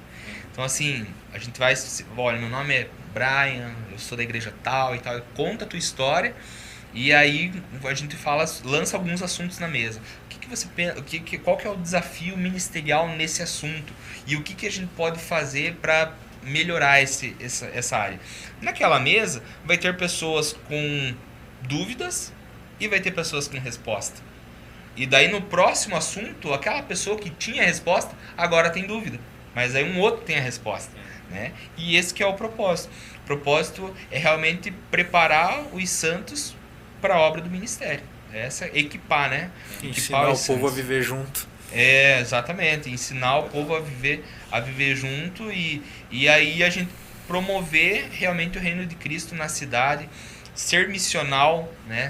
Gente, missão é algo que é universal para todas as, as igrejas, né? É, um, é algo que comunica. Ser missional não necessariamente transcultural, mas ser um, um missionário na tua escola, ser um missionário é, na tua rua, né? na, tua, na sua realidade, né? É, e cara, a gente sempre está envolvido. Meu pastor, é, pastor Paulo, ele também, da mesma forma, nós como comunidade vivemos assim essa naturalmente, né? É, é como se fosse a nossa vocação. A gente tem a nossa família espiritual, a gente tem a nossa comunidade, nós temos a nossa, a, a, nossa liturgia, nós temos a nossa, o nosso culto a Deus como família, as nossas células, as nossas programações, mas a gente sempre está olhando para fora. A gente sempre está olhando assim o que que, é, é, o que, que a gente pode fazer para agregar para a igreja de Ponta Grossa, né? Porque Paulo ele, ele não escrevia para uma comunidade, ele não escrevia para a eterna aliança, ele não escrevia para cristianismo decidido. Paulo ele escrevia para uma cidade, né? Paulo ele escrevia para uma cidade numa, numa igreja que estava em uma cidade, né? Esse era o contexto. Eu acredito que nós é dessa mesma forma. Deus. Volta e meia ele ainda endereçava tipo aos santos e fiéis que estão em Cristo Jesus na igreja de Éfeso. Aham, exatamente. Exatamente. Tipo, eu direciono aos crentes em geral, mas mais para aqueles caras ali que por uma questão geográfica estão ali, não por separação doutrinária, não por nada, mas que é mais conveniente nesse. É, ele até fala, né? Negócio de ser de Paulo, de Apolo, de não sei o que. Vamos falar Nós, nós só estamos plantando e, e, e, regando, mas quem dá a colheita é o Senhor. A gente só tá. Só, tô, só está, independentemente da placa, a gente só, só tá sendo uma placa no meio do caminho apontando para o Salvador. Essa é a nossa, essa é a nossa função. A questão de colheita é de Deus. Se vai, se vai permanecer, é um fruto que vai permanecer na tua igreja, amém. Se é um fruto que vai permanecer na minha, Amém. As ovelhas não são nossas, as ovelhas são de Cristo, né? Tá com bastante igreja envolvida nesse Beuone aí? Como é que tá? Beuone? Cara, é, se eu não estou enganado, a minha parte de exatas ela é bem, bem ruim, mas eu acredito que nós estávamos umas 50 pessoas no último. Tinha bastante. É, bastante. Não, É, né? Era daí pra mais. daí pra mais, né? Nossa, bastante gente. É. É. E cada um de uma igreja ou tinha mais de uma mesma igreja? Olha, eu acho que se a gente colocar não eram todos que estavam em casal, mas se colocasse, se todos estivessem em casal, seriam 25 igrejas. Nossa, bastante. É. E a nossa intenção é não ter, tipo, várias pessoas da mesma igreja, né? E, e não é, tipo, nossa função não é discipular o, a ovelha do. Não, a gente não quer isso. Por isso que a gente faz com o líder e com o pastor, porque nossa intenção o discipulado é você que faz, né? Nossa intenção é. Não é pescar em aquário, não, né? Não, não, não, não, não. Nós, é, é, assim, é lógico que nós temos um sonho de, de ter um ajuntamento, sabe? Tipo uma. Mas é uma cereja do bolo. É assim, um momento que a gente vai. Cara, a gente construiu algo juntos. A gente se equipou juntos, a gente se ajudou juntos. Vamos celebrar esse momento, vamos, vamos, vamos ah, adorar o Senhor, vamos ter um tempo, vamos ter um dia, ou quem sabe uma semana, que a gente vai assim se reunir, não sei, num, num ginásio, num estádio, numa praça, aonde quer que seja, mas um local neutro que, que a gente possa realmente não levantar uma placa, mas levantar o nome de Jesus, né? Que massa, cara. Movimento muito bacana isso aí. E é Ah. idealizado sim por você, por quem? Cara, é, eu, Já é idealizado fora de Ponta Grossa, se já existe Esse, fora. esse, esse é um projeto. ah, o, que, o que me uniu ao Biuan é algo que eu gostaria de fazer, sempre quis fazer desde que eu fiquei sabendo, que é aquela questão da Semana de Avivamento de Curitiba. Não sei se vocês já ouviram falar. Que eh, uma vez por ano eles eh, se reúnem e nos dois, nos dois, nas duas últimas oportunidades eles se reuniram na Arena da Baixada, cara. E tanto é que a Arena da Baixada, o recorde de público da Arena da Baixada é um evento da Semana de Avivamento. Então, antes era o UFC, quando teve o UFC na Arena da Baixada. Hoje o recorde de público da Arena é um evento cristão que é a Semana de Avivamento. Então, qual que é a ideia dessa Semana de Avivamento? Reuniões, mesa, eh, equipar os jovens, os pastores e- e- e líderes, equipá-los, comunhão, a mesa, relacionamento, e aí isso vai crescendo, vai crescendo, vai crescendo. No tempo de Deus, a gente ter essa semana. E aí nessa semana todos os dias tem culto. A igreja que eh, vai ter uma igreja que vai ser anfitriã, mas essa igreja anfitriã nesse dia ela só vai receber, porque o louvor vai ser de outra igreja, a palavra vai ser de outra igreja. E assim, sabe? É, é, é a ideia é misturar mesmo. E, e, eles, inclusive, têm aquele projeto que a gente chegou até a, a começar na, na aliança, que o, tem um ministério do louvor que é tipo cada um de uma igreja, entendeu? Hum, cara, isso eu acho muito massa, cara, sabe? Mistura tudo, mistura tudo. E, e, é uma oportunidade que tem. Aí eles fazem isso todas as semanas, ó. Na segunda vai ser em tal igreja, na terça em tal, em tal, em tal e tal. Mas eles nunca, nunca a igreja que recebe faz louvor e palavra. Sempre é, é misturado. Então, é, para esse projeto se transformar no B1, o ponto de contato foi realmente essa questão que o pastor Felipe, que é o pastor da Igreja Cristã Presbiteriana, ele, o pastor de jovens de lá, né? Ele me procurou e ele falou dessa questão que ele é, queimava no coração dele também. Falei, cara, o que queimou no teu coração é algo que queima no meu coração. Eu, eu, eu tenho esse sonho. Se o Senhor nos permitir, se for da vontade de Deus, de nós estarmos no estádio, não por quantidade, mas assim, nós termos por aquele momento. Né? Quer dizer que a gente se tornou relevante. Cara, e aquele momento assim de consciência. Não se ajuntar por se ajuntar, mas assim, sabe, de consciência que isso não é uma placa. Isso não é uma pessoa. Sabe? Se eu puder fazer isso e eu ficar no, no backstage e eu não aparecer em hora nenhuma, cara, o que eu. Meu sonho é, é, ter essa oportunidade de nós levantarmos o nome de Jesus em uma só voz, sem placa, sem nada. Então foi aí que juntou, porque. Eu acho que deve ser muito louco se chegar um dia a ver a. Se conseguir entender tipo a maturidade das igrejas, das lideranças em permitir isso acontecer, porque é. isso é eu imagino que deva ser um problema assim não ter essa questão do não, minhas ovelhas, minhas ovelhas, não, não uhum. sabe? É só na minha igreja. Uhum. Tem, exatamente. É um, é um trabalho de formiguinha, né? É um trabalho de. É uma construção. Uhum. Eu acredito que por isso que a, a, cada reunião, assim, nós percebemos uma adesão maior, porque de certa forma, os past... como a gente está chamando pastores e líderes, nós entendemos que são pessoas mais maduras, né, num conhecimento. Mesmo assim a gente vai ter algumas dificuldades, não é porque não, não é por isso que não vai ter. Mas com isso a gente percebe que a gente vai construindo algo que as pessoas percebem. Não, não é sobre uma pessoa assim. Não é, porque não é toda vez que vai ser a mesma pessoa. Tipo, não sabe aquela coisa assim, ah, ele quer ser o pastor de Ponta Grossa. É, tipo, aquela igreja está começando de novo, alguma coisa. Isso, exatamente. Não é, um, não é sobre uma igreja, Sim. não. É, é, é, sobre um entendimento de, corpo, de unidade do corpo. Legal. Show de bola, Brian. Que massa essa conversa com você, cara. Poxa, cara, Bom imagina. Demais. Ficamos aí proseando, dá pra desligar a câmera, a gente. Vamos longe, né? Temos perguntas? Alguém falou alguma coisa aí? É... Perguntas não. Não? Só no momento do casamento, a irmã do Kevin falou pra ele, fala Deus, receba a irmã. Olha lá. Olha aí, ó. Olha lá, Kevin. Tá bom. Olha lá, ó, a irmã do Kevin falou, né, pra... Fala Deus, pro... receba a irmã. Fala Deus, receba irmão. Amém. Recebe Recebo. aí, Kevin. Olha, eu, não, eu não vou. Isso não é lei, tá? Isso é só, isso, isso é só uma, uma experiência minha, mas eu aprendi uma vez que um não é multiplicação, que dois você empata, que passa a ser multiplicação a partir do terceiro a filho, partir tá? do três, né? É, porque vocês já são em dois, né? Aí, se você tiver dois, só vai empatar. Você e a é, tua esposa morrem, ficou os dois. Mas a partir de três já multiplica. Sabe que eu queria ter cinco, Braga. Olha aí, cara. Só que daí minha namorada foi minando essa ideia aí, já estamos baixando essa quantidade já. eu, eu já brinco assim que se eu, se eu quiser ter mais um, e a gente tem a intenção.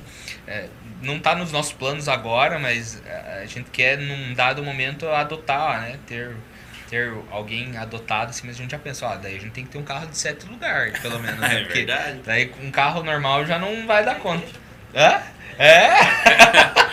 Aí comprar uma Kombi daqui a pouco. Comprar uma Kombi. Daqui a pouco vem o outro filho, mas vem a namorada dos outros três. É, aí, é só Kombi, só. Exatamente, cara. Mas isso aí tudo foi intencional. Quando meu, meus três filhos forem de maior, tiverem mais que 18 anos, eu vou estar tá, vou tá de boaça, ainda queimando tudo com a minha esposa no, no ministério e vamos estar tá fervendo, cara. Nossa, é. Esse é o negócio, não para.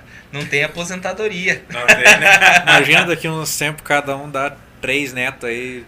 Ah, juntar é, tudo cara. pra praia, só com os netos agora. Nossa, Vamos isso é jantar legal, no cara. Natal, Na né? Kombi do vô. Nossa, Ah. isso é legal. Eu tive uma, acho que uns três anos atrás, não foi só com a minha, com a minha família, mas nós fomos em familiares, em 16 pessoas pra praia, Nossa. cara. Foi a única experiência que eu tive, assim.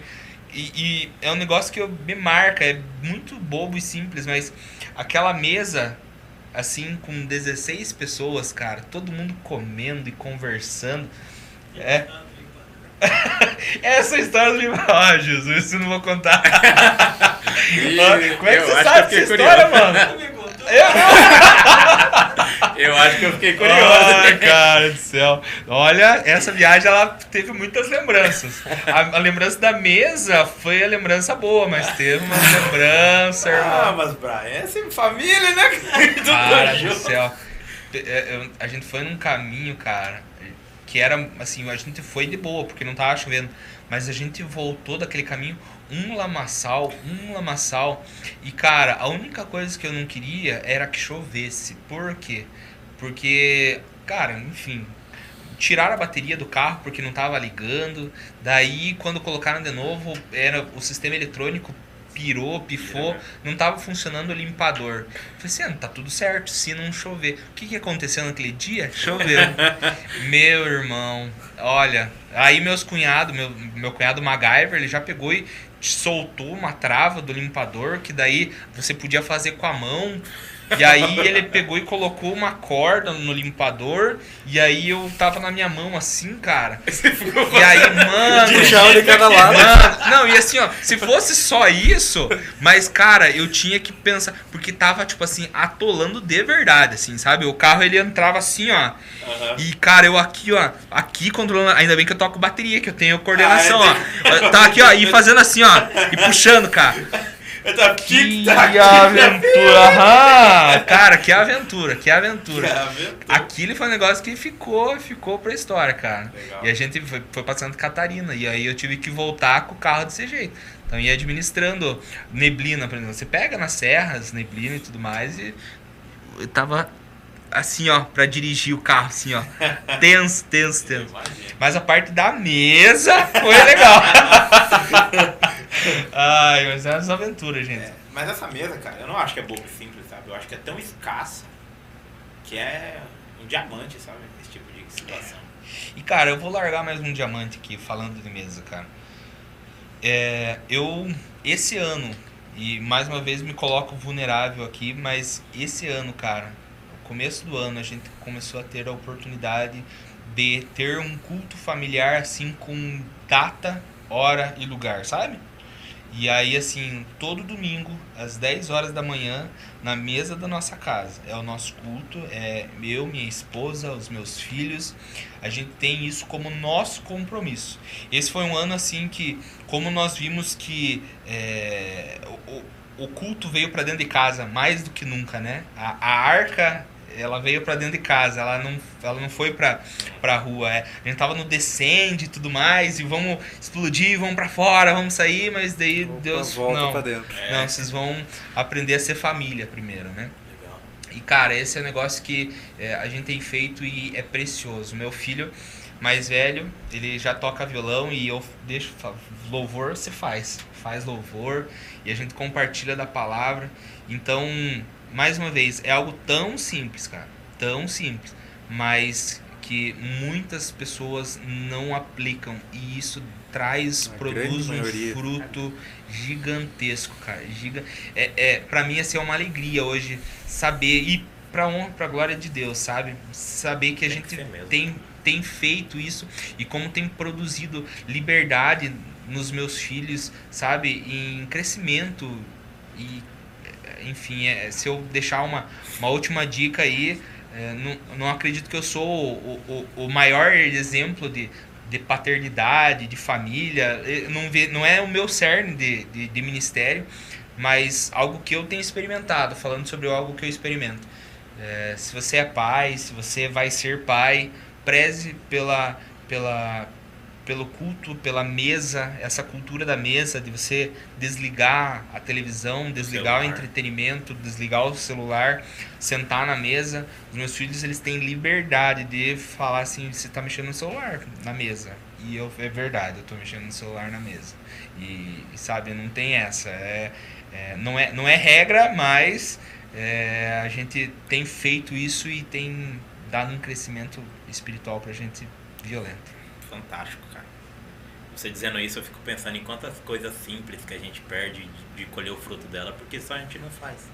Escolhe não fazer, né? E o problema é quando o teu orgulho, o nosso orgulho, no caso, é te impede, assim, eu não faço, mas eu também vou fingir que faço, sabe? É. Tipo assim, eu vou, vou fingir que eu faço, mas eu Ou vou fazer de qualquer jeito por obrigação. por obrigação, exatamente. E cara, é, é isso que, que leva as pessoas à destruição, né? A palavra de Deus fala que meu povo ele padece por falta de conhecimento, né? E o orgulho nos faz não conhecer, porque aí a gente quer experimentar por experiências próprias e não quer ou- ouvir a experiência do próximo. Há uma frase que fala que o, o inteligente ele aprende com os seus próprios erros, mas o sábio ele aprende com o erro do próximo. Né? Então por que, que eu preciso errar? Se eu olhar na questão de história da igreja, por que, que eu preciso fazer algo errado, sendo que se eu olhar para trás, para a história da igreja, dos homens de fé, eu posso aprender que lá atrás eles já erraram. Por mais que muitas evoluções aconteceram, mas foram pessoas que também erraram e eu posso aprender com isso. E as pessoas elas têm esse orgulho de ter a, a- não, quero me orgulhar do, do que eu aprendi, mas quem que te ensinou? Não, eu aprendi sozinho.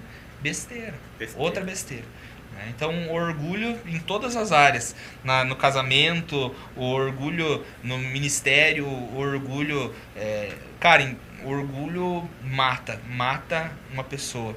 É, o orgulho ele tirou Adão e Eva do jardim porque eles queriam, eles queriam a- a- os atributos de Deus, mas sem ter Deus, né? Hum.